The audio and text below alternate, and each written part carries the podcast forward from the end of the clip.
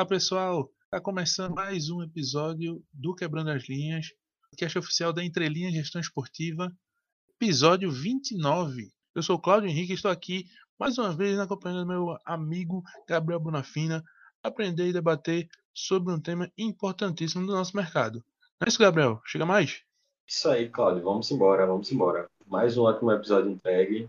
Tenho certeza que todo mundo aqui vai gostar bastante desse episódio. O convidado deu show e é sempre uma satisfação, né, ver trazer tantos profissionais bacanas do nosso mercado, tantos profissionais com serviços prestados, com cases, com que envolvidos no crescimento do nosso mercado, né?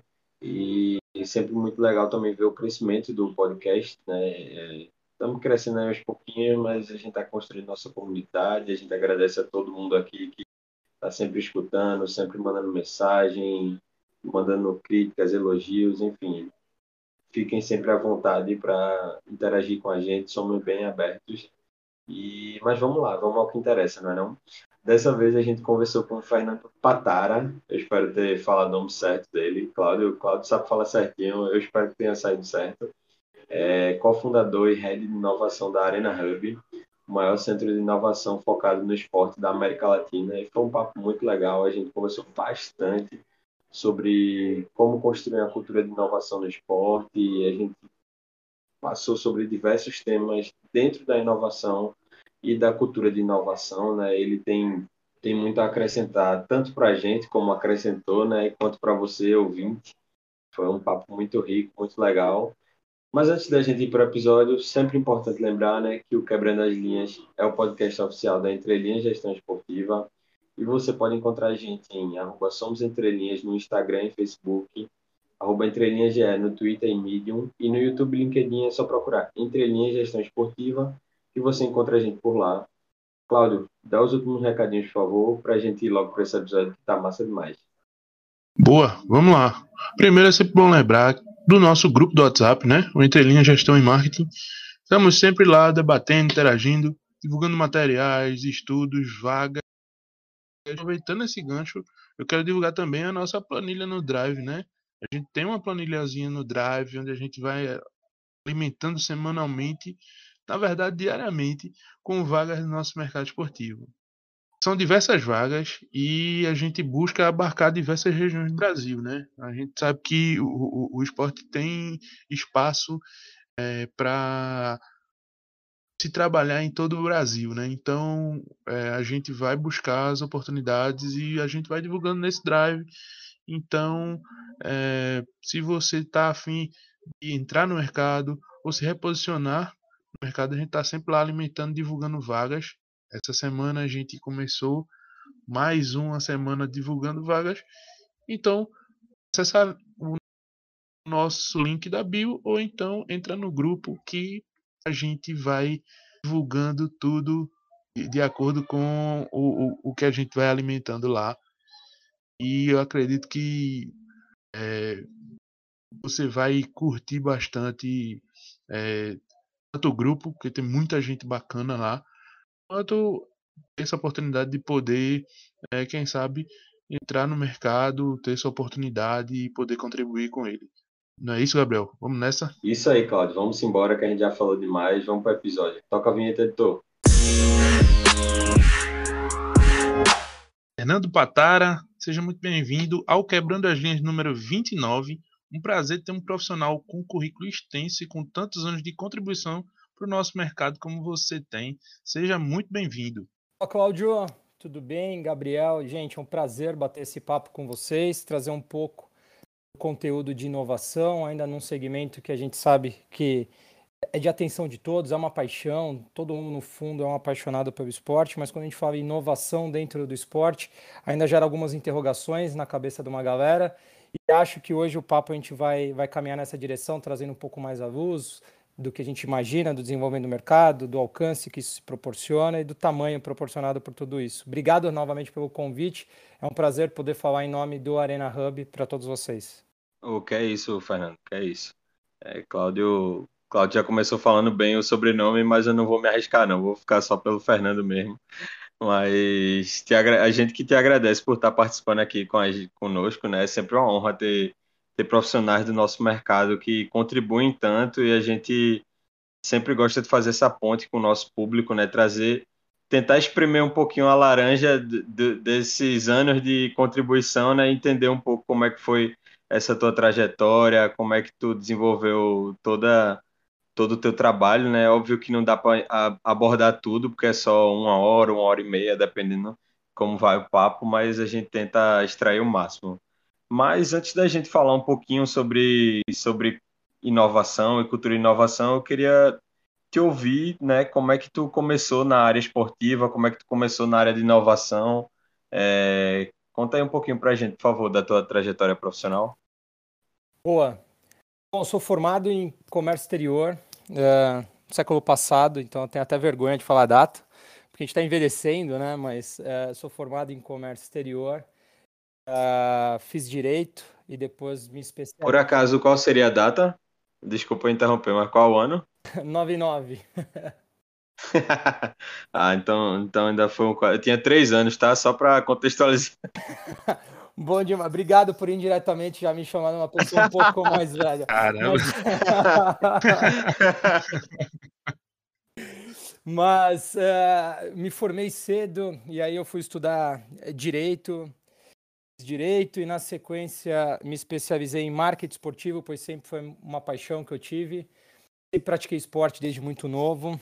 Uh, durante muitos anos na minha jornada eu, eu, eu empreendi desde muito cedo. Na verdade, eu tive minha primeira empresa e aí eu atuei em diversos segmentos do mercado, atacado, varejo, terceiro setor. E há cinco anos atrás eu entrei de cabeça no mundo da inovação, muito pela inquietude minha é, de querer sanar problemas e enxergar oportunidades em diversos momentos, em diversas situações. Muito difícil você operacionalizar diversos negócios ao mesmo tempo.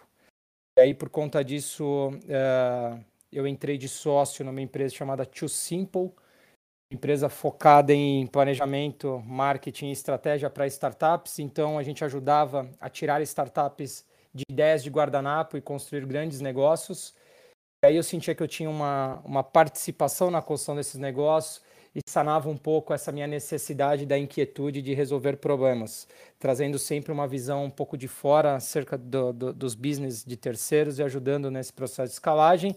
A própria Too Simple ela escalou no mercado muito rápido, foi muito rápido validada tanto pelos fundos de investimento como pelo mercado, se tornando uma das principais empresas no mercado de inovação, principalmente no que tange a construção de materiais de comunicação. No caso de startups, a gente fala muito do pitch deck, é um material específico para captação de investimento. E por conta disso, me tornei mentor de startups, palestrante no Brasil todo.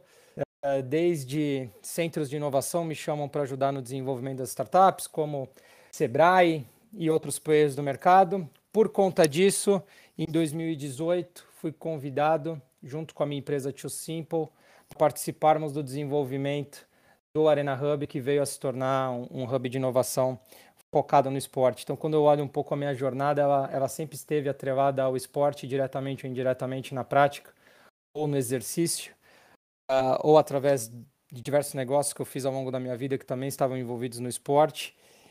E é isso, no final, uh, afunilou para o que a gente hoje construiu um dos maiores hubs de inovação do mundo, o maior da América Latina, que é o Arena Hub. Muito bacana, muito bacana. E, e, a parte da brincadeira no começo, né?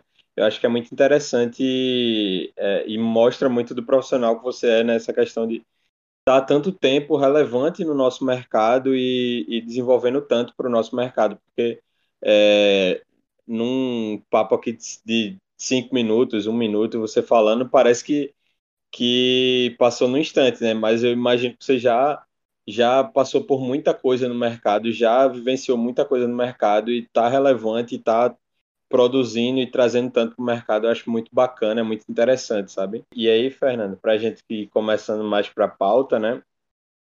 Eu queria entender de tu, porque normalmente a gente gosta de trazer aqui para o nosso público, né? A gente gosta de ouvir dos nossos convidados como é que eles visualizam os assuntos que a gente está debatendo, né, em, em, cada programa em si. Então, eu queria saber de você como é que tu visualiza a conceituação de inovação e cultura de inovação, né? Eu sei que isso pode variar muito de cada profissional, mas é sempre bom ouvir uma voz de quem está atuando nessa área há, há, um bom tempo, né? O que é que tu acha o conceito de inovação e cultura de inovação? Cara, muita gente às vezes se confunde com o conceito da palavra de inovação, fazendo muito à tona de que inovação tem que ser algo 100% novo. Uh, e não necessariamente é isso. Inovação é transformar algo existente de acordo com o momento de mercado, para um novo player de uma forma diferenciada. É, às vezes até no, no afã de querer fazer algo tão disruptivo, você não encontra um mercado com aderência. É, a cultura inovadora, eu acho que seria o sonho de consumo para desenvolvimento de qualquer segmento de mercado. Ela está atrelada a processos que são validados de uma forma mais célere, mais rápida, dentro de organizações e instituições, transformação de mindset, de como você vislumbra o crescimento da sua empresa e o posicionamento da sua empresa. E mais do que isso, eu acho que acompanha o próprio desenvolvimento do mercado. Hoje em dia não funciona mais estruturas uh, arcaicas e retrógradas que nós tínhamos no passado, diante dessa geração e do momento que a gente vem passando até dessa antecipação de cultura pós-pandemia, de que hoje a gente tem uma preservação muito da saúde, tanto física quanto mental das pessoas, onde a qualidade de vida ela se coloca à frente de outras situações numa tomada de decisão. Eu acho que a própria cultura de inovação dentro das organizações é, andam alicerçadas com isso. Uh, dentro do segmento de esporte, e aí eu acho que já puxa também para a pauta do que a gente veio batendo esse papo hoje, a inovação ela já ela, ela acontece é, desde os primórdios, se a gente passar, pensar a transformação da modalidade esportiva e de como as pessoas consomem o esporte. A cultura inovadora é algo mais recente, ao meu ver, no qual todas as entidades esportivas, mais cedo ou mais tarde, precisarão passar e vem passando. A gente conversa com dezenas de entidades esportivas todos os meses e a gente vem percebendo o quanto hoje, atualmente, eles estão focados em buscar esse novo modelo atrelado, assim, embasado na inovação através de novas práticas, de novas condutas, de novos processos. O momento que nós temos no mercado brasileiro de esportes é muito oportuno e outros segmentos de mercado mais evoluídos no que tange a, a inovação já passaram.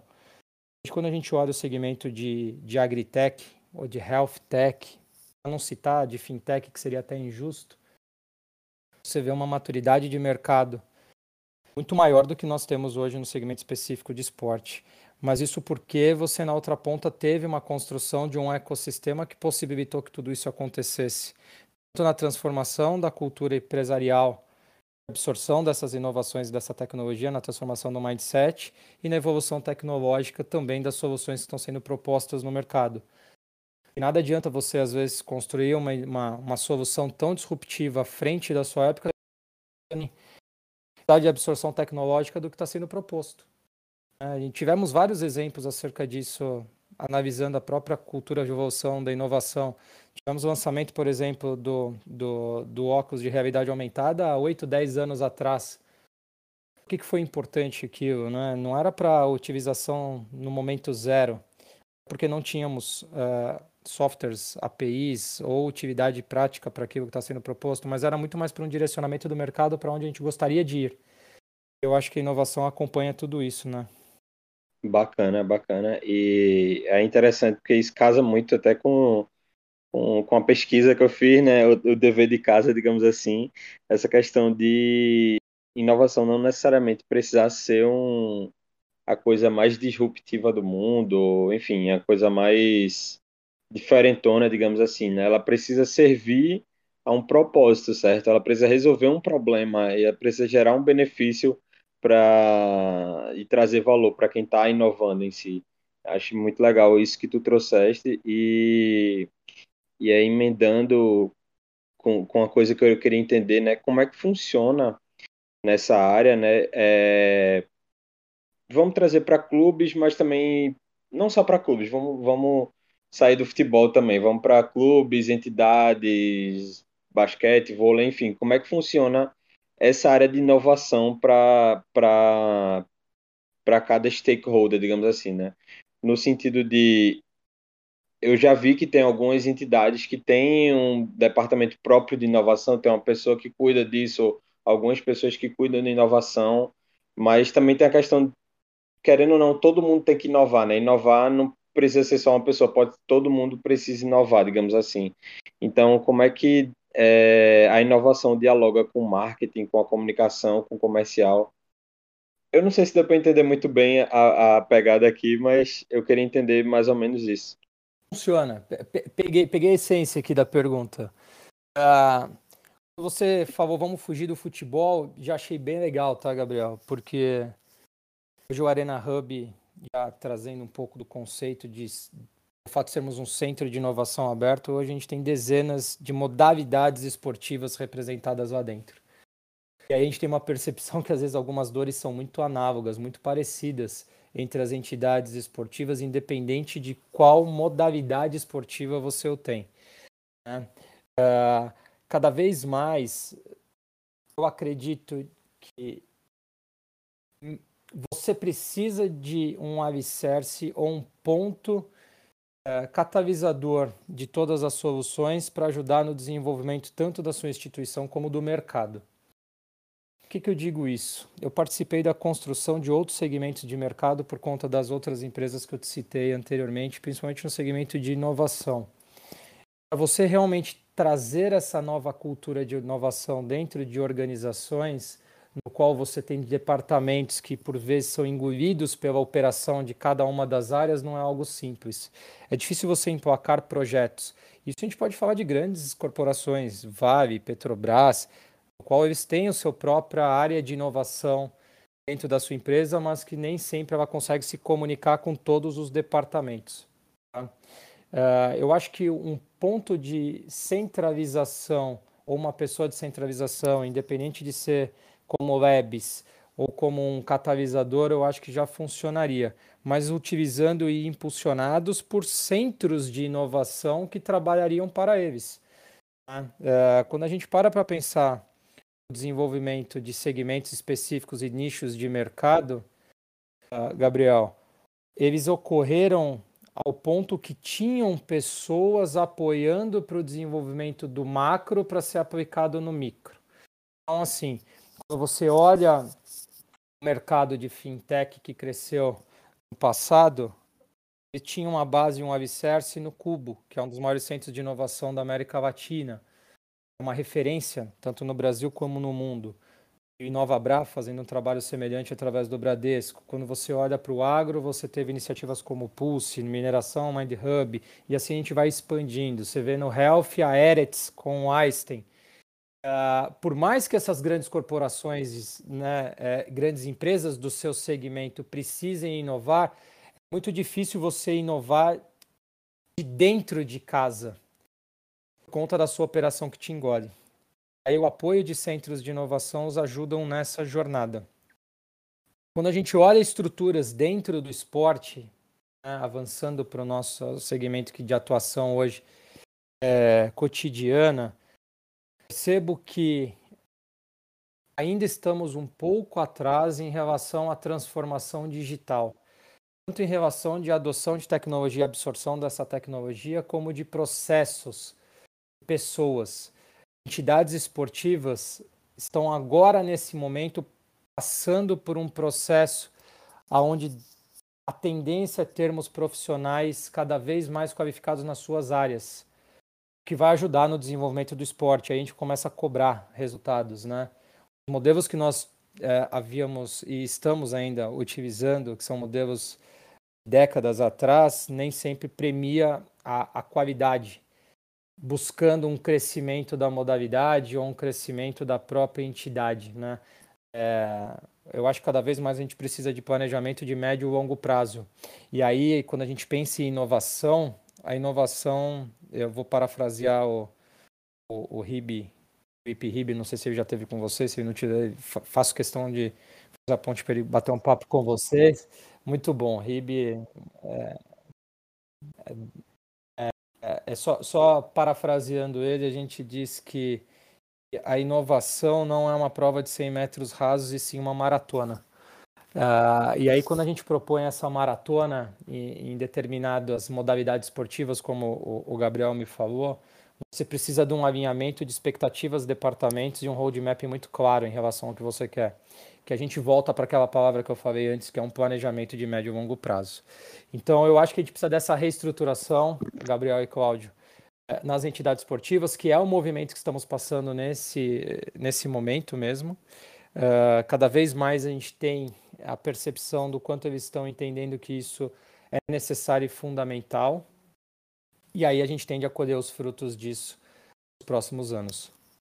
Bacana tu, tu mencionar. Eu, eu trouxe essa pergunta né, justamente pensando no RIB e na Débora Saldanha, por exemplo. Tipo, esses dois, assim, tem, óbvio que tem muito mais, né? Mas é, me vem na hora, assim, os dois que até já estiveram aqui conosco, porque o RIB agora não, que não está mais dentro de clube, né? Mas já esteve, a Débora está atualmente atuando diretamente nessa parte de inovação, né? E eu queria entender mais como é que como é que funcionava isso dentro de, de uma entidade, essa questão do macro para o micro, enfim.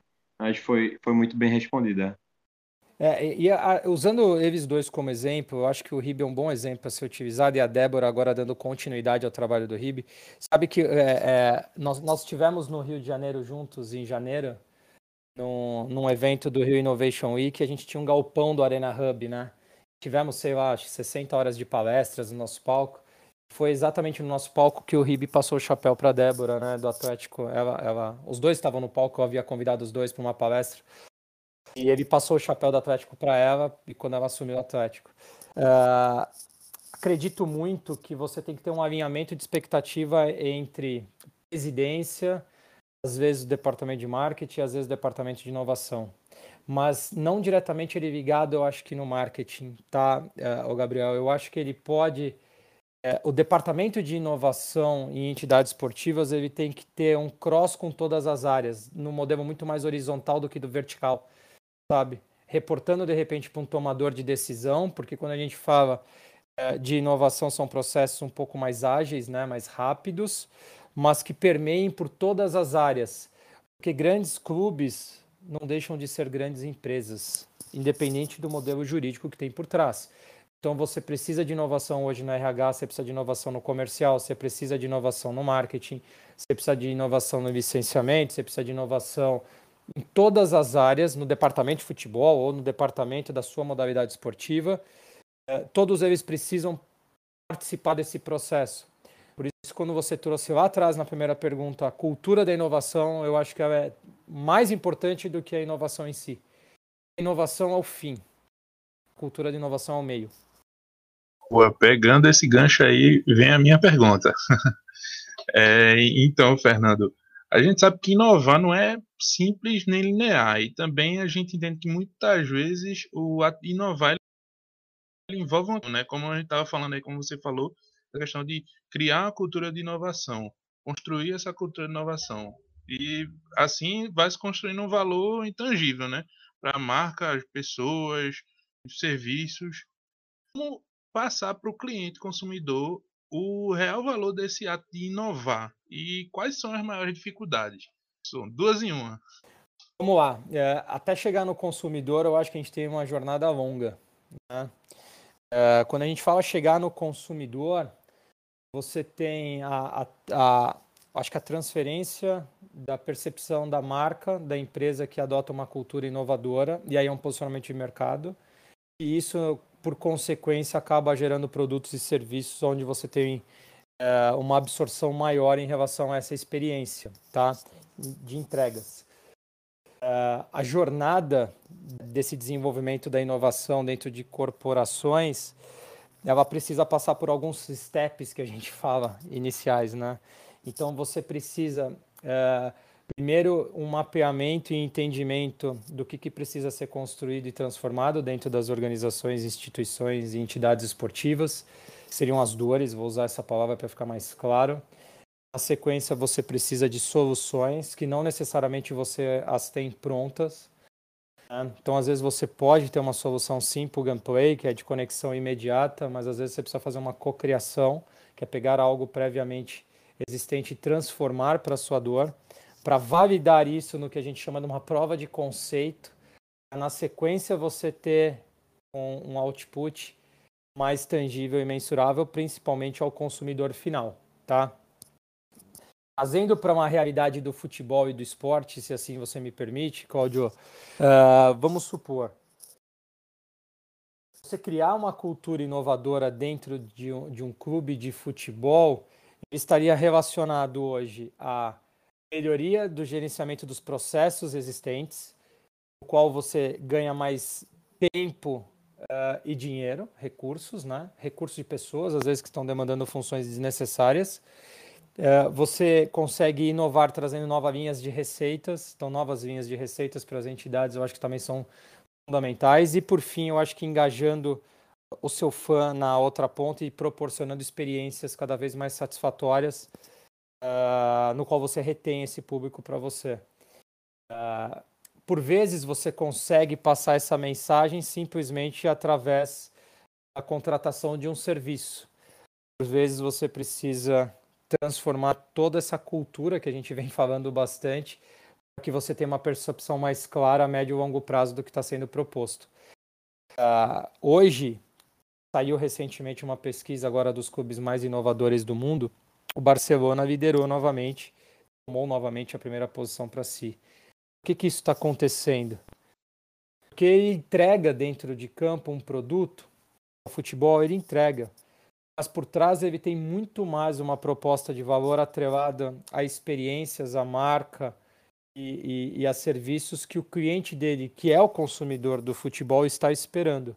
E aí ele montou um centro de inovação próprio, que é o, que é o Barça Innovation Lab. Disso ele consegue incubar diversas soluções que ele se beneficia e acaba também sendo um fornecedor de tecnologia numa escala de tempo. Então, não é uma jornada tão rápida, Claudio. Entendi, entendi. Bem, bem interessante isso é, que, que, que tu falaste e, e dentro desse, dessa pegada, né, a, a gente queria saber também, é, entender na verdade, o atual panorama desse ecossistema de startups esportivas aqui no país. É, por exemplo, eu, eu, no começo né, da, da Entrelinhas, com o Gabriel aqui, a gente ficava muito naquela coisa tipo, será que a gente é uma startup? e a gente meio que, que, ficava naquela coisa de tipo, é, o que a gente queria trazer de solução para a região, né? Em, em relação a, a, a, ao marketing, em relação à gestão esportiva.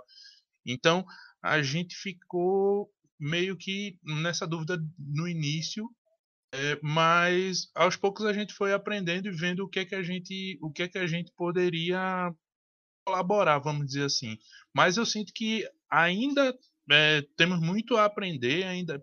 Tanto é que o, o podcast é a melhor, a melhor forma da gente, é, além de, de estreitar laços, conhecer pessoas, aprender também com, com os profissionais que, que vêm para cá. Por isso que a gente está tendo aula contigo hoje sobre, sobre inovação. Mas é, mas é muito dessa coisa de tipo, a gente, por exemplo, tá num, num, num estado que tem é, expoentes esportivos interessantes, mas que a gente tem necessidades também muito muito latentes, que a gente tem um olhar diferenciado e pode, podemos até não ter a solução inicial, como eu acho que você chegou a mencionar antes, mas a gente consegue observar o problema e tentar buscar aquela solução. Então, é, dentro desse, desse, desse exemplo que eu trouxe, né, eu queria saber também quais são os critérios para se considerar uma empresa, um projeto, ou uma startup ou não. Boa. Uh, como conceito, startups são empresas com base tecnológicas com potencial de escalabilidade. O conceito básico é o que diferencia um projeto, uma empresa com base tecnológica com potencial de escalabilidade de um projeto de economia real, tá? Uh, é muito mais hoje por posicionamento e por potencial de mercado. Hoje, diversas empresas estão se transformando em startups, independente do segmento de mercado, porque é cool, é cool ser startup o que vocês fazem poderia sim ter um posicionamento de startup também, tá, Cláudio? Gosto muito do conceito que você trouxe. Uh, em relação a, a, a, a, vocês sanarem dores locais ou através de culturas pontuais de vocês, isso é fundamental para o desenvolvimento do mercado. Né? A gente vive num, num, país que é um continente praticamente, com expansão territorial gigantesca, onde em mercado te, temos uh, diferentes mercados com diferentes necessidades e diferentes maturidades de desenvolvimento ao longo de toda essa jornada. Isso eu posso falar com propriedade, porque eu acabo dando palestra do norte ao sul do Brasil. E aí eu percebo exatamente, às vezes, a diferença de maturidade tecnológica por impulsionamento de ecossistema. Uh, entre você e, e, aquele segundo ponto que você me trouxe, achei muito legal, que é eu vislumbro uma dor, eu sei como resolver parte desse problema, mas ainda não tenho uma solução 100% pronta. Nenhuma startup em fase inicial tem. E, e às vezes esse é o maior erro das startups, tá?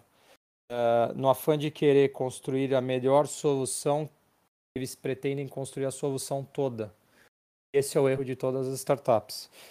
Entregue o seu core business, que é o que vocês estão fazendo.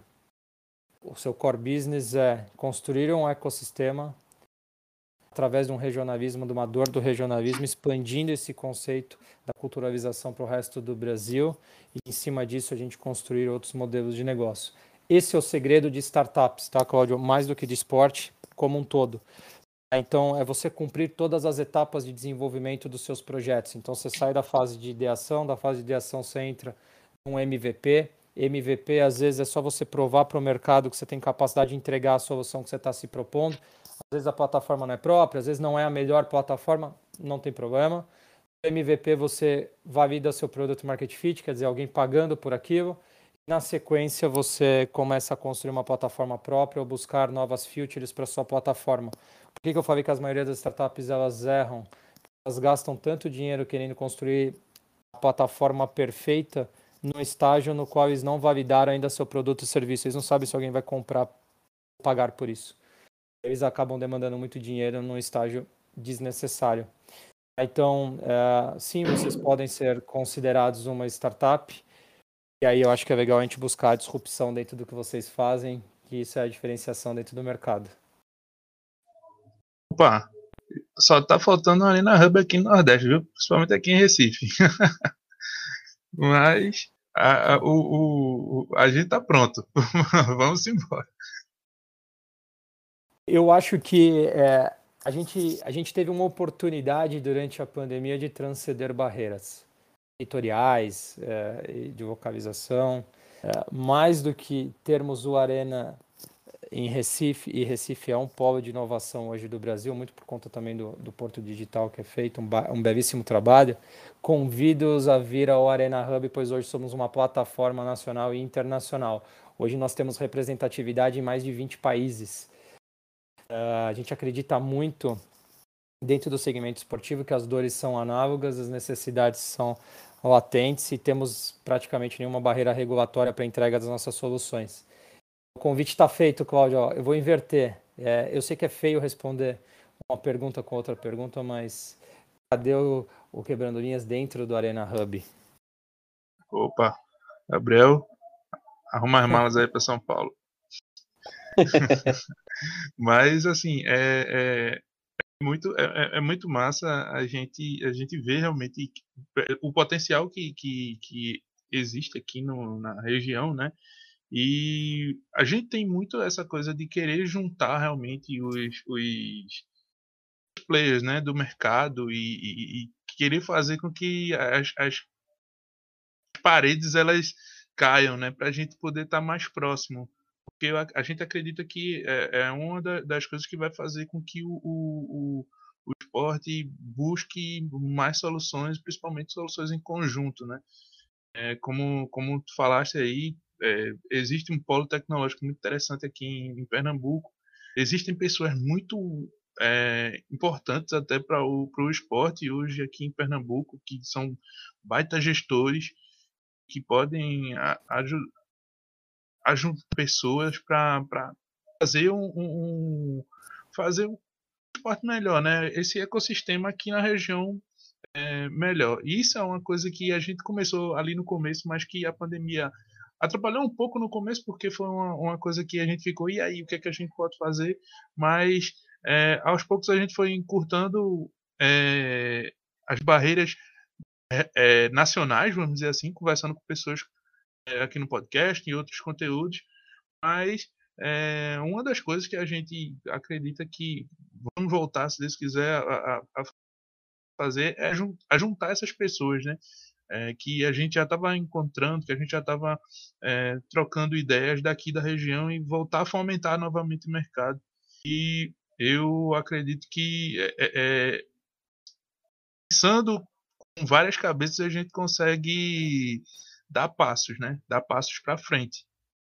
Então, além do, do, do, do, de estar aí junto com a Arena Hub, a gente quer muito conhecer vocês aí, porque são referência mesmo nesse, nesse, nesse ecossistema de inovação. A gente pode realmente pode pensar em coisas aqui para Recife, para Pernambuco, para o Nordeste, por que não? Vamos, vamos, vamos para cima estão fazendo, para mim, é, é, rico demais, é passar a mensagem adiante. Eu acho que é uma das etapas de construção de mercado e de ecossistema. Acho que vocês têm a voz, vocês têm o canal de distribuição e vocês podem ser o protagonista do direcionamento onde o mercado tende e deve ir. Parabéns pelo trabalho de vocês mesmo, é incrível. O que é isso, Fernando? O que é isso? Obrigado. E e aí, Fernando, o que eu queria entender, na verdade, né, é a gente falou muito dessa questão da cultura de inovação, de, de conceituação de inovação, mas aonde é que entra o business nisso, né? Eu sei que, eu imagino que o business tem que estar desde o ponto zero até o, eu não vou dizer o ponto final, porque não tem ponto final, né? Como você já, já mencionou, mas até durante todo o processo, né? Como é que funciona para as startups, para quem está querendo disruptar, para quem está querendo oferecer é, coisas inovadoras para o nosso mercado, né? Como é que funciona para convencer, por exemplo, um clube centenário que tem pessoas, muitos deles ainda associativos, com visões ainda um pouco retrógradas, né? Assim, a gente mencionou casos positivos como o da Débora, do Felipe Ribe, mas a gente sabe que ainda tem também muitos clubes que têm visões muito antiquadas, né? E também outras federações, outros esportes que ainda custam a ver a inovação da forma como, como ela deve ser vista, né? É, como é que como é que é para esses stakeholders, né? Como é que é para esse, para essas startups chegar num clube centenário, chegar numa federação centenária e, e mudar essa chave, né? Digamos assim, porque a gente a gente também entende que muitas vezes um negócio não vai trazer lucratividade logo no início, né? E a gente sabe que no esporte é, é tudo para ontem, né? O pessoal quer ser campeão logo, quer ter lucro logo, quer, enfim, é tudo para ontem. Então, como é que é esse essa fórmula de Bhaskara, digamos assim, né? Imagino que seja uma equação muito complicada. Uma equação bem complicada, na verdade, porque mais que tenhamos de um lado um mercado com potencial para ser explorado enorme, ainda é um mercado que tem, tem barreiras de entradas. É, contratações nem sempre elas são diretas, nem sempre elas são objetivas, às vezes tem N intermediadores na jogada e mais do que isso, às vezes estão esperando que a solução entregue, é, a tecnologia entregue, é, ela resolva um problema imediato e nem sempre as coisas acontecem assim, porque a gente tem todo um processo de transformação e reestruturação do outro lado. Uh, eu, eu, vou responder de várias formas isso, porque eu acho que, é, que é, é, bem legal esse ponto que você trouxe. Uh, dentro do Arena Hub, Gabriel, nós temos uh, de quase 60 entidades esportivas, das mais diversas, variadas modalidades e diversos mesmo clubes de futebol da Série A, B, C e D. É, o nosso trabalho com eles é muito de transformação de mindset e aproximação a essas culturas de inovação e essa tecnologia. Então, com eles, a gente faz um mapeamento e entendimento das dores. Todas as entidades que entram na Arena Hub, anyway, elas passam por esse processo. Através desse mapeamento, a gente começa a gerar etapas e demo days e conexões das startups que estão no nosso ecossistema para com eles. Então, hoje nós temos 140 startups de oito teses distintas, né? desde Fan Engagement, é, Smart Arena, performance humana, educação, inteligência de negócio, mídia e conteúdo, impacto social e sustentabilidade, gamificação e esportes. Entre todas essas soluções, hoje nós temos 140 startups no ecossistema. Nosso papel no mercado é quebrar essa barreira que você trouxe anteriormente. É, a barreira, primeiro a barreira física mesmo, de aproximação da solução já ao cliente. Aí a barreira cultural a gente também faz em paralelo com as entidades esportivas, aproximando-os desse mercado de inovação, a utilização da palavra inovação não só como mais uma palavra do dicionário, e sim na prática como às vezes a solução para os seus problemas. Uh, a maioria das soluções dentro do segmento de Sports Tech, uh, que é o segmento que a gente vende de atuação, são muito direcionadas a um B2B2C e B2C. Então, acho que esse é o primeiro ponto. Então, a gente tem que já olhar para todas as entidades esportivas como meio, não necessariamente como fim. É, eles precisam ser transformados dentro da jornada para que a gente tenha um alcance maior das propostas que estão sendo construídas. Tá? Esse é o outro ponto. É, um outro ponto que eu acho que é super legal mencionar é que o esporte, perdão, a inovação no esporte ocorre dentro de quatro elementos na nossa visão. Tá? Ocorre diretamente na transformação da modalidade esportiva. Por exemplo, temos N situações, o VAR eu acho que é o mais é, próximo de a gente citar, então a tecnologia mudando a forma com a qual a gente é, pratica o esporte. Agora na Copa do Catar eles vão testar também um robô para impedimento, tudo para melhoria a transformação do esporte. Mas se a gente vai no vôlei, você teve a bola dentro, bola fora, você teve o sensor de rede, no tênis o desafio, você vai no esgrima, você tem um sensor na ponta da, é, da espada para demonstrar se o golpe ele entrou ou não. Você vai na natação, hoje todas as tabelas da piscina elas também têm um sensor. Assim a gente vai utilizando a tecnologia para a transformação da modalidade esportiva. Tá? Quando a gente fala na transformação da modalidade esportiva, não necessariamente você tem a necessidade de uma aprovação de um clube, como a gente está falando. É muito mais o acompanhamento do desenvolvimento social a tecnologia sendo parte de tudo isso, porque a gente vive num ecossistema em transformação constante. Tá? Quando a gente olha a prática esportiva, então vamos lá, o primeiro ponto que eu trouxe é transformando a modalidade esportiva. O segundo é na prática esportiva. Não necessariamente, de novo, precisamos de soluções diretamente aos clubes. Pode ser prática esportiva profissional ou amadora. Aí a gente tem hoje gadgets de análise de performance pré, durante e pós a prática esportiva. Você tem hoje um incremento de tecnologia em acessórios qual você utiliza para o esporte. Um ótimo exemplo foi a natação. Nós tivemos, acho que duas, três Olimpíadas atrás, um número absurdo de quebras de recordes mundiais. Não sei se vocês lembram disso, por conta de um maiô especial que, que, que eles fizeram. Você pensa, um maiô, por conta de um maiô, as pessoas começaram a quebrar recordes mundiais. Isso nada mais é do que a tecnologia ajudando na prática esportiva isso a gente expande para outras verticais. Você tem a tecnologia para quem consome o esporte. Aqui eu acho que sim, tem também uma participação significativa dos clubes. Aqui entra muito a questão do engajamento do fã, eh, da absorção do conteúdo através das redes, eh, tanto sociais, quanto dos canais de distribuição do conteúdo. Então, como que a gente atinge e potencializa nosso fã numa jornada completa? Então, é a tecnologia ajudando no engajamento de fã, e por fim, o quanto que a tecnologia ajuda no desenvolvimento social. Então, a gente teve N exemplos do quanto que em grandes eventos esportivos são validados elementos, porque é um ambiente isolado, que é um evento esportivo, que depois beneficia a sociedade como um todo, transformando.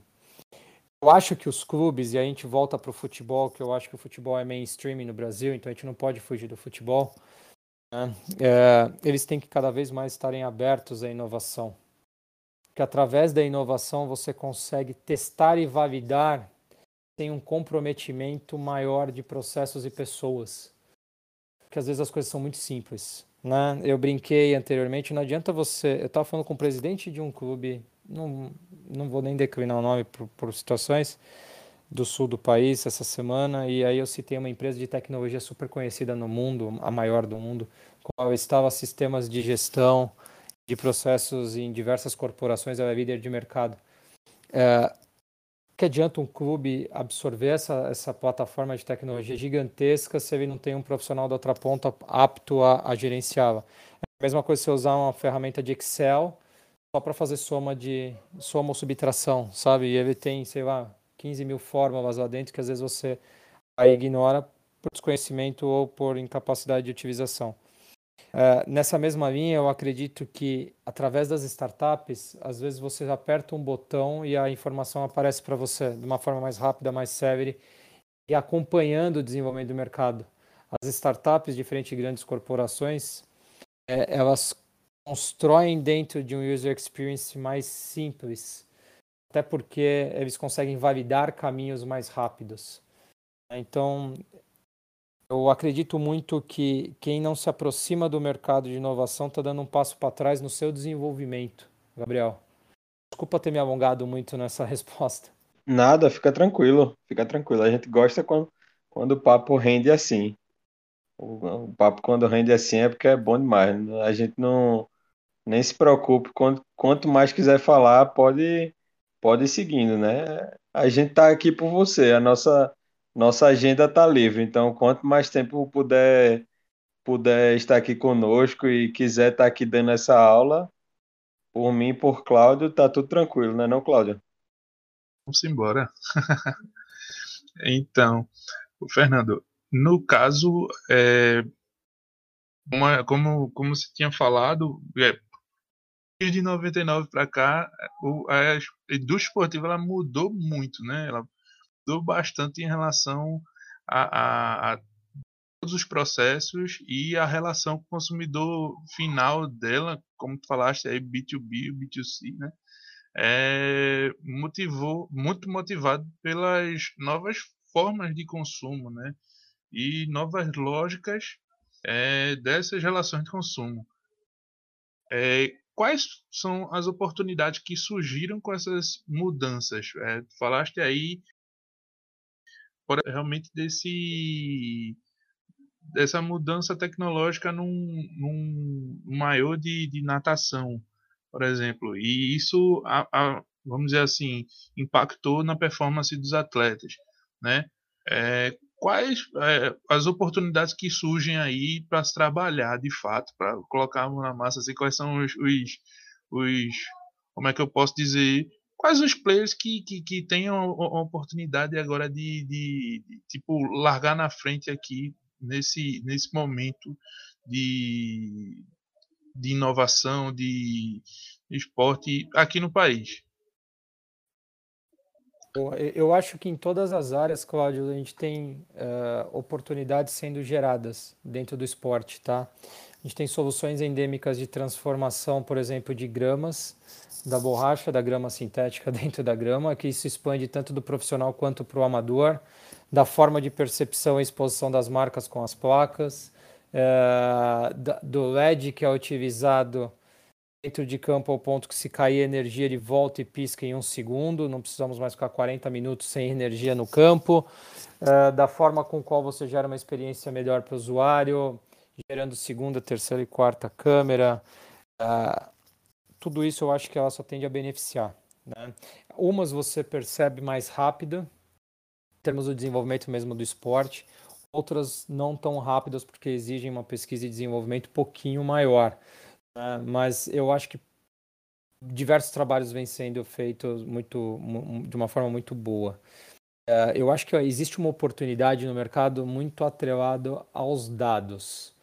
É, é, a gente fala muito que futebol é mainstream, futebol é a paixão nacional, nós temos milhões e milhões de fãs. Ponto. Temos esses fãs? Quanto você conhece esse fã? Quanto você está transformando esse fã em consumidor do que você entrega? É, então a gente às vezes trabalha muito com, com algumas métricas de que eu tenho 5 milhões, 10 milhões, 20 milhões, 50 milhões de torcedores os tem? Quanto que realmente você sabe, né? Que ele, que, que ele, o que que ele quer, o que que você entrega, né? De, de produto a serviço. Quanto que você constrói algo pensando no seu cliente? Vou colocar minhas dúvidas desse nível de percepção. E aí quando eu olho em relação às oportunidades é, de mercado, e aí eu vou abrir o escopo já falando do, não só do Brasil, mas como no mundo, porque mais que a gente, se, a gente esteja, eu acho que um passo atrás em termos de maturidade tecnológica em comparação à Europa e os Estados Unidos no segmento de sports tech, dois maiores mercados que crescem estão atrelados ao engajamento dos fãs com gamificação, né? e performance humana muito por conta do, do momento que a gente tem de saúde e bem-estar. As pessoas estão buscando isso. É, dentro do, do Arena Hub, né, é, as dores mais evidentes de todas as entidades esportivas estão atreladas ao engajamento do seu fã. Por quê? Ela precisa ter esse pleno conhecimento da cultura de consumo dele para a proposição de novos produtos, novos serviços ou de experiências mais atrativas a todos eles e através disso eles também conseguem negociar melhores patrocínios para os seus clubes ou exposições de marcas junto ao mercado publicitário. Então todas as soluções hoje que estão alicerçadas em engajamento dos fãs, dados, big data, elas tendem a ter um impulsionamento significativo nos próximos anos no Brasil. Por esse movimento que a gente tem hoje de centralização das transmissões, né? Isso se torna cada vez mais rico na outra ponta quando você sabe que tipo de conteúdo você tem que entregar e para que público específico você tem que fazer. Bacana, é muito massa tu trazer isso, é, porque casa perfeito com, com uma das perguntas que eu queria trazer aqui para você. Mas na verdade eu queria comentar antes, porque achei muito interessante tu, tu mencionar essa questão do, dos fãs, né? Essa questão de, de pesquisas e tudo mais. Até fazendo um jabá e trazendo um gancho para uma conversa que a gente teve aqui com a Marcela Rodrigues, da FanHub, ela trouxe um, um, um questionamento quanto a essa questão dos fãs. Essas pesquisas, elas induzem muito as pessoas a responderem, né? Por exemplo, ah, um clube X tem 5 milhões de fãs, mas será que ele tem 5 milhões de consumidores dispostos a gastar com o seu clube? Não, então é, é, é muito complexo isso. E aí eu já vou emendar aqui com a pergunta, né? Que eu queria entender é, essa questão dos dados, né? Como é que como é que é usar esses dados da forma adequada, né? A gente escuta muito a expressão data driven. É, o que é ser data driven, né? Como é que é trabalhar os dados de uma forma coesa, de uma forma, é, enfim, de uma forma estratégica para o negócio esportivo. A questão dos dados né, não é que nenhuma entidade esportiva os tem, tá, Gabriel, eles os têm na mão, às vezes não no alcance que eles deveriam os ter. A questão do data driven, eu acho que é o embasamento do direcionamento do que você está querendo construir e entregar dentro do mercado. Tudo está alicerçado na percepção clara do seu público-alvo. Então, para mim é fundamental, tá? A gente pensa em soluções alicerçadas numa base tecnológica que te forneça esses dados, não adianta trazer também uma complexidade tamanha ao ponto que você precisa de cinco analistas de BI para ele decifrar o que está sendo proposto. E no final do dia, como eu te disse, eles os têm. Acho que o maior diferencial que você tem em relação aos dados que estão sendo propostos é como que você ativa essa base. Faz uma jogada um pouquinho mais completa, sabe? 360 graus assim, a evolução hoje dentro do segmento de, de fan engagement se dá através da, da, dos dashboards que são apresentados na tomada de decisão ao tomador de decisão, acho que é mais simples colocar assim, uh, ao ponto que ele se beneficie na jornada dele ofertando produto, serviço ou comunicações direcionadas. De nada adianta você também proporcionar um volume de dados enormes se ele não tem essa absorção do dado de uma forma efetiva através de um dashboard claro e efetivo. Tá? Uh, o fato de você cada vez mais buscar esse alcance através do seu público-alvo, eu acho que vai muito na centralização do fã. É, hoje você tem canais de aquisições distintos até pelos modelos de negócio das entidades esportivas. Então, hoje ela faz licenciamento de loja para um terceiro player e tem a, a, base de dados deles. Aí faz a venda de sócio torcedor por um outro player que tem a base de dados deles. Aí faz a parte de ativações da marca, um outro player que tem outra base de dados. Aí faz o tour dentro do clube com outro player que tem outros entrada de dados.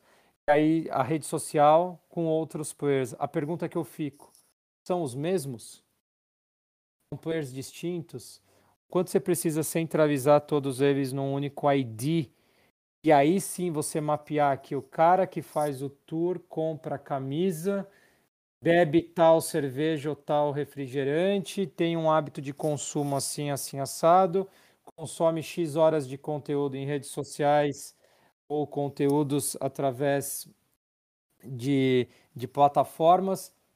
Eu acho que é aí que está a diferença e o pulo do gato. Sabe? Então é, é muito menos de só aquisição de base e muito mais de qualificação da sua base, te fornecendo dados mais simples e claros para a tomada de decisão. Quando você tem esses dados em mãos e consegue gerar uma escala para o que se propõe, melhor.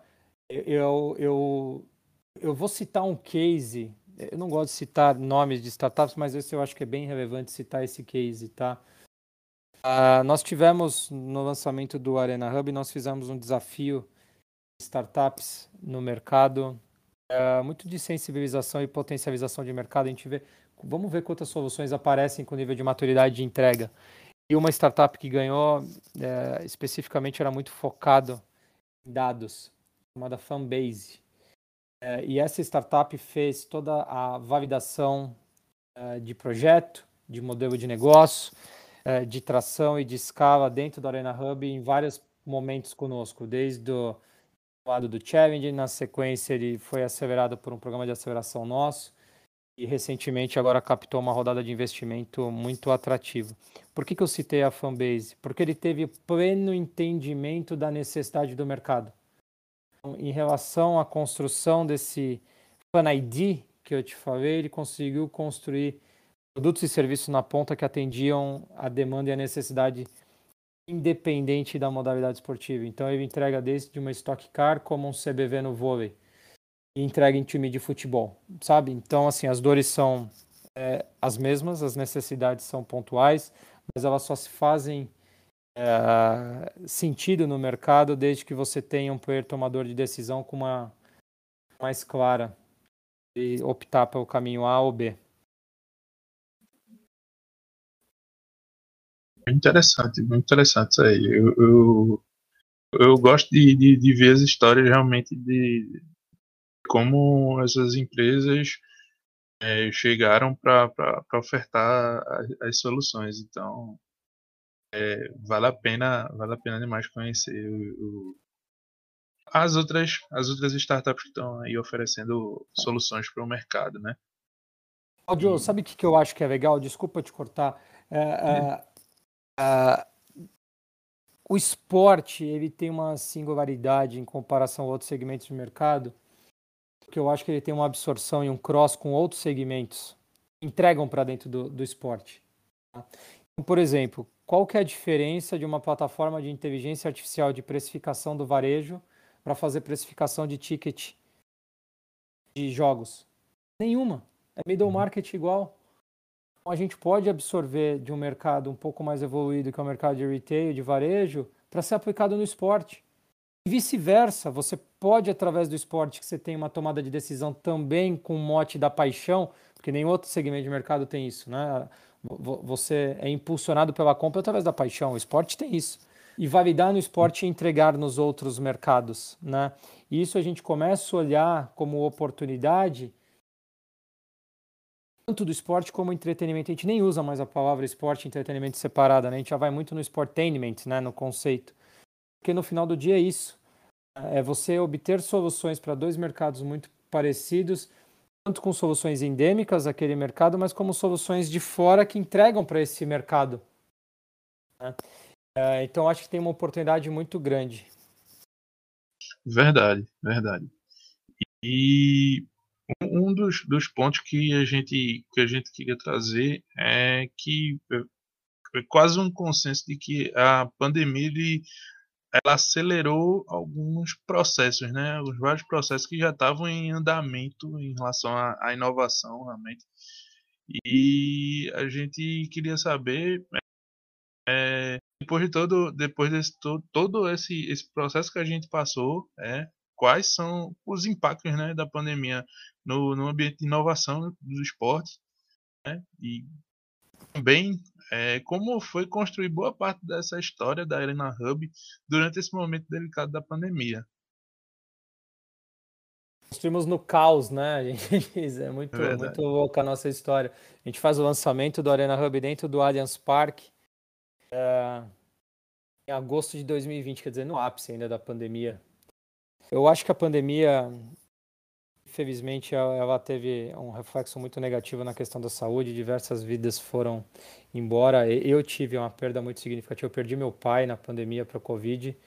Uh, e, e, não posso deixar de citar isso porque também foi um, um, agente transformador. Mas quando eu olho dentro do, do esporte, é, eu acho que foi importante para acelerarmos impulsionamento da necessidade da inovação. Uh, quando a gente para para pensar, as entidades esportivas elas estavam acostumadas a entregar os mesmos processos, os mesmos produtos, os mesmos serviços das mesmas formas. E, e, durante a pandemia a gente ficou um pouco carente de evento. E aí a ausência de eventos ocorreu que tivemos uma baixa significativa de receitas provenientes de diversos canais que eles tinham por conta dos eventos e por conta disso eles tiveram uma exposição de fluxo de caixa desnecessária durante a pandemia, o que nos possibilitou a entrega de novas soluções. Quer dizer, você teve que abrir, aos, abrir os olhos para as novas possibilidades que estão sendo entregues no mercado. Isso principalmente para as entidades esportivas. Quando a gente para para analisar o que foi feito em relação a mídia e conteúdo, especificamente do esporte, tivemos um incremento significativo. Durante a pandemia, estavam retransmitindo Copa de 82, quer dizer, ficou claro quanto nós somos reféns e carentes de conteúdos de qualidade. E aí, por conta disso, tivemos um incremento significativo também de conteúdos de qualidade de plataformas de distribuição durante a pandemia. Para nós do Arena Hub, eu acho que foi um desafio, sabe? Uh, nós havíamos construído um, um, modelo de negócio inicial onde a construção de uma comunidade no entorno de inovação e tecnologia de startups fisicamente era importante. Por quê? Porque sempre foi importante você construir comunidade fisicamente. E eu fiquei meses sem ver ninguém mas isso não me impediu de fazer coisas, né? Por quê? Porque o mercado estava muito aberto. Em paralelo, me deu um alcance, Cláudio, também, cara, muito legal. Ah, hoje nós temos, eu acho que 20 parceiros internacionais do Arena Hub e do mundo todo, outros hubs de inovação. Então, nós tivemos acesso a conteúdos e todo mundo foi bombardeado por conteúdos durante a pandemia o que impulsionou esse relacionamento com players de fora, trazendo uma maturidade de segmento muito grande. É, então, eu acho que a pandemia ela fez, uh, uh, ela fez com que a gente abrisse o olho, os olhos para as necessidades de engajamento de fãs, geração de novas linhas de receita, melhoria dos processos. Uh, entregar um produto ou um serviço para o público total e não para 30, 40 mil pessoas dentro do estádio, porque a experiência tem que ser a mesma, independente se você está na sua casa ou você está fora de casa. A pandemia também trouxe, acho que, uma coisa muito relevante, né? A, a gente fala muito de inovação, inovação, inovação, uh, e todo mundo pensa em tecnologia, tecnologia, tecnologia, esquece que por trás as pessoas. E aí eu vou devolver uma pergunta para vocês dois, né? O que, que, é mais importante, a tecnologia ou as pessoas nesse processo de inovação? Rapaz, é para é, é pra, é, que, que, que, pelo menos é o que eu vejo. Até ah. né? Desculpa aí, Cláudio. Até porque Eita, desculpa, a gente. A gente... Mas vamos lá. É, até porque sem, sem as pessoas ali é, é, é inerte, né? Assim, não vai para canto nenhum. Então, precisa-se das pessoas, é, até por isso, né? Assim, sem as pessoas, a tecnologia não vai a canto nenhum. E, e as relações humanas são sempre mais importantes. Desculpa aí, Cláudio. Não, pode, eu, pode seguir. Eu acho que tu, tu respondeu basic, mais ou menos o que eu queria dizer. Acho que a tecnologia é feita para as pessoas, né? É, ofertar melhores serviços, né? Melhores é, melhores formas de, de, de, de, se relacionar, né? É, pessoas, serviços, empresas, enfim. É, acaba, acaba, no final das contas, realmente é, refletindo na gente, né? No, como não na, no, no, apenas na, na, tecnologia, assim, porque realmente é, é a finalidade do, do, do, serviço ou da solução de fato, né? Ali é, são as pessoas, é melhorar o, o, a vida das pessoas, vamos dizer assim, o, o, dia a dia das pessoas. Então, acho que não, não tem tecnologia sem pessoas, eu acho.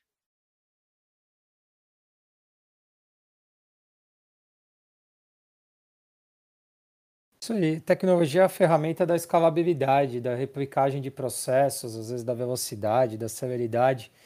Mas durante a pandemia, é, para a gente chegar onde a gente chegou do Arena Hub, reconhecido hoje como um dos maiores hubs de inovação do mundo e o maior da América Latina, pessoas foram fundamentais. Durante a pandemia, pessoas ficaram pensando dia e noite como transformar a indústria do esporte, se uniram nessa causa em todas as verticais. Nós hoje atuamos num, num tripé que a gente chama, então, desde startups, pensando soluções para serem desenvolvidas, lógico, na sua escala de tempo, as entidades como pessoas se abrindo a novas oportunidades e novos negócios, e as marcas como pessoas impulsionando esse processo de transformação. Até porque a, a própria tecnologia ela se transforma numa escala de tempo. É, ela é necessária, mas ela se transforma na escala de tempo e a gente acredita muito no Arena Hub em pessoas. Porque a gente investe muito em relacionamento, em pessoas, em alcance, por isso que eu dou muito valor ao que vocês estão fazendo. Uh, através disso, a gente impulsiona pessoas a transformarem o mundo, né? E o esporte, eu acho que é uma das verticais a paixão de todos, porque quatro quintos da população brasileira acaba consumindo, né? Ou consumindo, ou praticando, ou acompanhando através do esporte nenhum outro segmento tem um alcance tão grande como o nosso. Verdade, verdade. E aproveitando o gancho de, já que a gente está falando muito sobre, sobre as pessoas, as pessoas que colaboram, é, as pessoas que, que, que são beneficiadas pela tecnologia, pela inovação, por, pelo esporte, é, quais as habilidades e conhecimentos que são necessários para aquele que quer atuar nessa área de inovação, de tecnologia, é, o que que o que que precisa o que que, o que, que precisa saber para desempenhar bem essa função e quem sabe estar tá junto nesse nesse ecossistema com, com a gente, né? Nós dividimos o, o, o ecossistema do esporte em, das, em variados espaços, mas é, temos um mercado gigante onde todo mundo pode contribuir, né? Então, queria perguntar para você, no caso, é essa, essa questão das habilidades que é necessário para que um, um, profissional tenha sucesso nesse, nesse caminho. Aí, desculpa, Fernando, antes de, de passar para tu, só queria complementar uma coisa, Cláudio, é, te perguntar dentro disso das soft skills, né, que, que eu vejo que é algo que é cada vez mais debatido, cada vez mais discutido, essa questão das soft skills, enfim, o que é necessário para as pessoas para atuarem na área, até porque inovação é, um, é uma área muito abrangente, né, como a gente viu durante todo o episódio aqui, então quais habilidades interpessoais e pessoais as pessoas precisam desenvolver também. Boa. É, eu acho que para primeiro para a gente ser empreendedor no Brasil a palavra é resiliência, tá? Isso olhando para o lado das startups, tá? Sejam resilientes vocês vão se deparar com situações adversas o tempo todo e faz parte do processo de maturação tanto da sua ideia, do seu, da sua startup, como de vocês como empreendedores. Para você atuar dentro do mercado de inovação, eu acho que você tem que ser uma pessoa inquieta por natureza, é, uma pessoa que é, esteja antenada é, nas necessidades do mercado, com um bom relacionamento interpessoal, a gente constrói realmente redes, redes de conexões seguras e, e redes de conexões sólidas para desenvolvimento do mercado. É, Cláudio, foi baita coincidência, cara. Essa semana me, me ligaram pedindo job description de um profissional área de inovação. É, pessoal, fiquem atentos, o mercado está carente de pessoas com perfil na área de inovação para atuar em entidades esportivas. Isso tende a ter uma margem de crescimento significativa nos próximos meses e anos, tá? É, é uma evolução natural. São pessoas normalmente que estão muito ligadas a propósito, tanto de desenvolvimento econômico quanto social. São pessoas uh, que, que têm uma habilidade de compreensão, eu acho que do mercado de uma forma significativa. Então, é um cara, às vezes, com um overview muito grande de oportunidade de negócio, entendendo quais são as reais necessidades, as possibilidades de médio e longo prazo e a aplicabilidade das soluções. Quando a gente fala de profissionais na área de inovação, se for para entidades esportivas, é, ele vai funcionar muito como um catalisador, porque ele não vai resolver sozinho uh, essa jornada completa.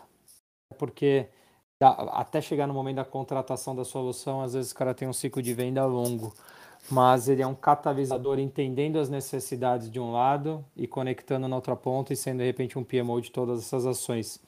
Convido pessoas a virem trabalhar conosco na Arena Hub. É, estamos recebendo currículo é, o tempo todo, estamos contratando nesse primeiro momento, que estamos em plena expansão da nossa operação.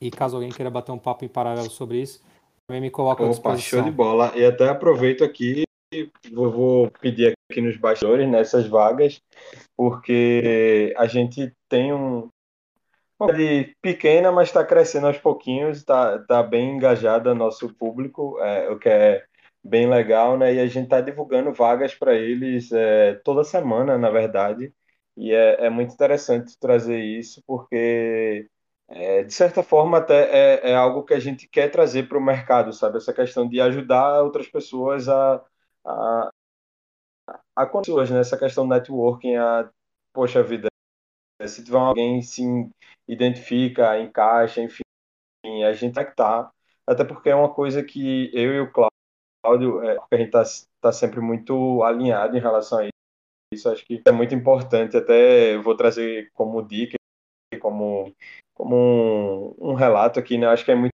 importante estar tá dividindo a sociedade, ou enfim, um projeto, alguma coisa, com uma pessoa que tem uma visão muito parecida com a assim, não só muito parecida, mas tem um, objetivo. Obviamente que é bom ter visões que, se complementam, que sejam distintas e que precisem chegar no denominador comum, outro mais sem crescer, mas é bom estar todo mundo no mesmo barco, com o mesmo objetivo, com a, com a visão de mercado que se complemente e que seja direcionada para o mesmo para o mesmo caminho, sabe? Eu queria só fazer esse, esse complemento assim. Muito bom. E aí, me coloco mesmo realmente à disposição para receber essas pessoas, disponibilizo para você esse, esse pool de, de vagas. Temos um parceiro uh, na Escandinávia uh, que faz a gestão de vagas de profissionais que queiram trabalhar no esporte. É uma plataforma incrível. Disponibilizarei na sequência também para vocês. Acho que também é uma baita de uma oportunidade. Sporting Global. Se não me engano, acho que é Sporting Global. ah, conheço. Eu conheço. É, é, eu já, já vi algumas coisas deles. Eles têm, inclusive, podcast, né? Tem... É muito, muito legal o, o projeto da Sporting Global. Muito bom. E é isso, assim, Fernando, é, o episódio já está chegando no final, né? Eu queria já deixar aqui meu agradecimento, nosso agradecimento enquanto entrelinhas a você, a sua equipe também, né, que veio falar com a gente e fez esse meio de campo. Tem a Bruna aqui nos bastidores. Sempre bom mencionar todo mundo que está envolvido, né? Queria agradecer vocês. Foi, foi uma conversa muito bacana. Acho, espero que você tenha curtido também, porque para a gente foi, foi muito legal aprender com você e também conseguir repassar para o nosso público, né? Querendo ou não, a gente sempre diz que a gente está aqui tendo uma aula, está aprendendo e também espero que nosso público, pessoal, vai gostar bastante desse conteúdo de hoje. E para ir finalizando aqui, Fernando, é, eu gostaria de te pedir, na verdade, duas coisas. A primeira delas é tu fazer o bom e velho jabá, né? Então, falar tuas redes sociais, as redes sociais do, dos teus projetos, né? Da Arena Hub, da... Eita, me fugiu o nome agora da, da sua outra empresa. Simple. Me, da Too Simple, isso. E também as pessoais, se, se desejar, né? E a segunda coisa que eu queria te pedir, na verdade, é para tu nos dar uma dica de conteúdo, de livro, série, filme, enfim, bem, bem livre assim essa dica. Fica à vontade. Vamos lá, antes de mais nada, obrigado, Gabriel, obrigado, Cláudio, pelo convite. Realmente foi um prazer bater esse papo com vocês sobre inovação no segmento de esportes. Como eu falei, eu venho do mercado de inovação há bastante tempo. É, hoje eu represento, eu sou sócio fundador do Arena Hub, então estou de zero desde o projeto. Mais do que isso, eu represento hoje é, um pool de pessoas que acordam e dormem todos os dias pensando em transformar uh, o esporte. Então eu não falo sozinho, hoje eu estou como um dos porta-vozes do projeto, mas o meu sócio está Portugal, que é o Ricardo Mazuca, a gente tem equipe no Catar, temos equipe no Rio de Janeiro, no interior de São Paulo, então a nossa equipe é bem centralizada, acompanhando essa própria evolução do mundo. Uh, eu, como falei anteriormente, também tenho uma outra empresa que é a Tio Simple e também agradeço a todos os meus sócios na Tio Simple, Leandro, Renato e o Henrique. É, sei o quanto a gente trabalha para desenvolver o mercado através de inovação, ajudando as startups nessa jornada. Convido a todos a entrarem no Arena Hub, façam parte do evento conosco. Nós somos um hub de inovação aberta, um centro de inovação aberta, mesmo focado no desenvolvimento do esporte, entretenimento. Então, cara, venham conosco nessa jornada. É só entrar no nosso site www.arenahub.com.br. E sigam nas redes sociais. Eu acho que vai ser um baita de um, de um prazer. Fernando Patara, não é difícil de, de, de me achar, é mais difícil de falar né, Cláudio e Gabriel? Às vezes confunde um pouco o sobrenome, mas é, é mais fácil de me achar Fernando Patara. Estou em todas as redes sociais, LinkedIn, Instagram. Vai ser um prazer realmente recebê-los. Então, Arena Hub, Tio Simple MKT e Fernando Patara. Uh, eu vou aproveitar para indicar mais do que um conteúdo, tá? Eu, eu, sigo diversas plataformas de conteúdo pensando em inovação. Eu sigo uma muito legal uh, chama Two Playbook, tá? É uma, é uma, uma plataforma espanhola. Eles têm uma pegada muito disruptiva na forma de, de passar o conteúdo e eu acho muito legal. Eu gosto de ficar antenado a coisas diferentes, assim, então sair um pouco daquela mesmice de como a gente absorve o conteúdo. E eles trazem vários conteúdos ligados à inovação no mundo todo, não só na Europa. Então acho que é uma baita de uma plataforma de conteúdo para a gente seguir. Uh, e eu vou deixar uh, uma recomendação de um livro uh, de um grande amigo meu chamado Márcio Appel, chamado Atleta e o Executivo. Uh, por quê? Vou citar esse livro em específico, depois fiquem à vontade para dar uma lida nele. Uh, o, o, o Márcio resolveu que, que iria para uma Olimpíada. Ele sempre fez, ele faz hipismo, tá? Ele sempre fez prova de salto e aí em determinado momento ele resolveu que iria para os Jogos Olímpicos. E, e, ele, um ano e meio, ele mudou de modalidade, ele foi fazer CCE, que é Conjunto Completo de Equitação, e, e em um ano e meio ele conseguiu o índice olímpico e foi para as Olimpíadas. Tudo, indo tudo isso sendo um, um C-Level, o CEO da maior empresa de sachês da, da América Latina, chamada Bom Sabor. Uh, fica aqui minha, minha, dedica minha dedicatória para ele em relação a esse livro, porque é, é muito difícil você conseguir chegar no ápice uh, do seu esporte só você consegue isso através de muita dedicação e em nenhum momento ele deixou a peteca no, no trabalho dele, muito pelo contrário, a empresa dele continuou crescendo. Então, você que está se propondo na outra ponta a se tornar um atleta de alta performance, faça, mas não abdique do estudo em nenhum momento. Tá? Eu acho que são duas coisas que a gente tem que andar lado a lado. acredito muito no Brasil uh, em esporte é, educação, não esporte ou educação. Tá? Então, acho que façam as duas coisas ao mesmo tempo talvez teremos uma sociedade mais desenvolvida. De novo, agradeço o convite de vocês, parabéns pelo trabalho e me coloco à disposição de todos em paralelo nas redes sociais para o que vocês precisarem. Obrigado. Show de bola, Fernando. Muito obrigado. Eu já lhe segui aqui no LinkedIn e é, tamo junto. Quando a gente chegar em São Paulo, a gente vai lá bater no Arena Hub, que vai ser muito massa conhecer o amigo e, e pessoalmente. É sempre, é sempre importante. Apertar a mão, falar com, dar aquele abraço e, e, e conversar mais sobre, sobre o nosso mercado, sobre o esporte, que é coisa que a gente, a gente gosta bastante e é que faz a gente desenvolver todos esses projetos que a gente tem em mente e está colocando a mão na massa. Obrigado. Obrigado, pessoal. Show de bola. Então é isso, pessoal. É...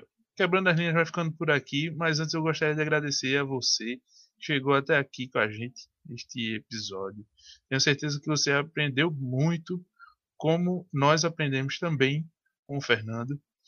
E a gente se vê no próximo episódio. Quebrando as linhas vai ficando por aqui. Um grande abraço e até a próxima. Valeu! Este podcast foi editado e gravado pela Entrelinhas Gestão Esportiva.